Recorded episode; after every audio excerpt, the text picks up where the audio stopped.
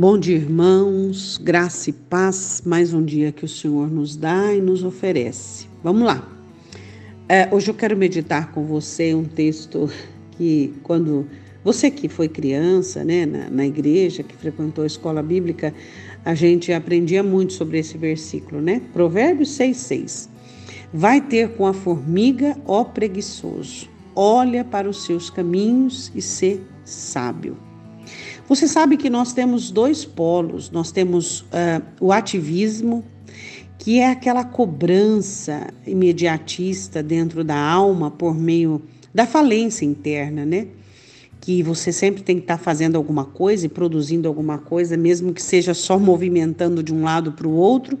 Isso se chama ativismo. De onde vem o ativismo? O ativismo ele vem de um complexo interior muito grande, onde é, existir está ligado a fazer, onde o existir está ligado à atividade. Temos esse polo do ativismo, que é ruim, e temos o polo do preguiçoso, né? Na Bíblia nós olhamos uma pessoa muito preguiçosa. Quem que você olha na Bíblia uma pessoa muito preguiçosa? Eu vejo uma pessoa muito preguiçosa, Acabe, né? Acabe não tinha força para ter opiniões, Acabe não sabia lidar com seus sentimentos de frustração.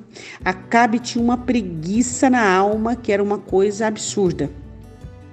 E eu quero falar hoje sobre negligência.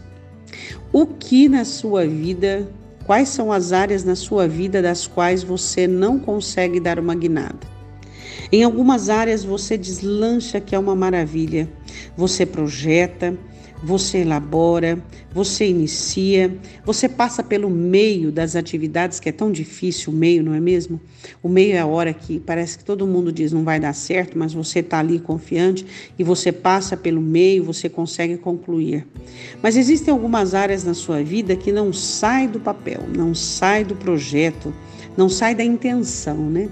Nós temos intenção porque um dia eu vou, porque essa semana eu vou, porque amanhã, segunda-feira, segunda-feira eu vou, não é assim? E eu queria falar com você sobre essa área a palavra do Senhor diz assim que para que nós saiamos dessa morosidade, letargia, seja ela na área espiritual, seja ela na área emocional, familiar, seja ela na área financeira, trabalhista, seja qual área que for, nós temos que olhar para os nossos caminhos, ou seja, nós temos que analisar o que?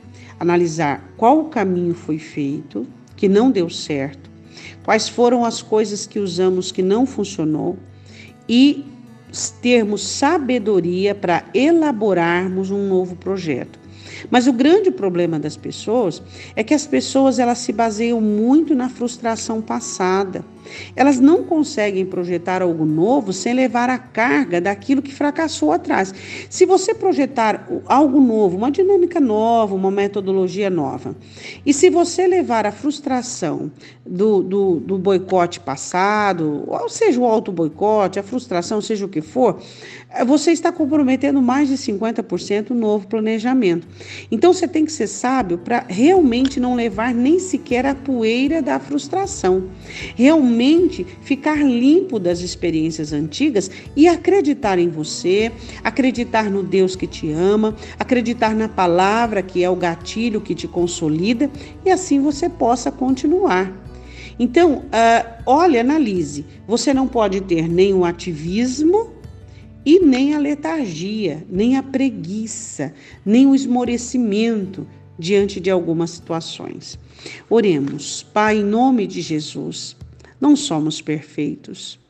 Somos ativistas em algumas áreas e em outras letárgicos. E sabemos que o Senhor nos ama mesmo assim. Mas sabe, Senhor, o problema é que isso nos prejudica.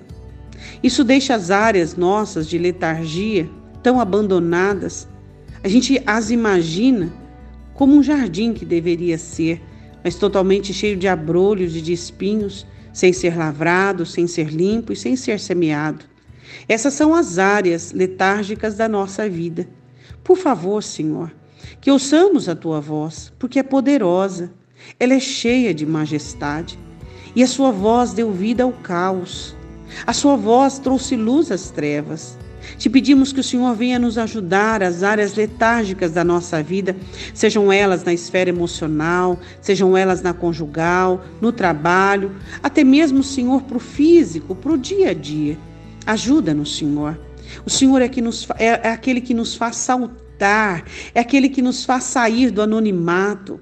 A tua voz é aquela que separa dentro de nós as coisas e as coloca em ordem, para que nós, com uma visão perfeita, possamos enxergar aquilo que temos que fazer. Senhor, por favor, nos ajude. Dai-nos alegria suficiente para recomeçarmos. Dai-nos entusiasmo necessário para acreditarmos que dessa vez vai dar certo. Eu te peço, em nome de Jesus. Amém? E sabe quem te dá força para recomeçar e fazer de novo? É Ele mesmo, o Senhor. É Ele quem te dá força, é Ele quem te abençoa, é Ele quem te dá paz. Um ótimo dia, Deus te abençoe, em nome de Jesus.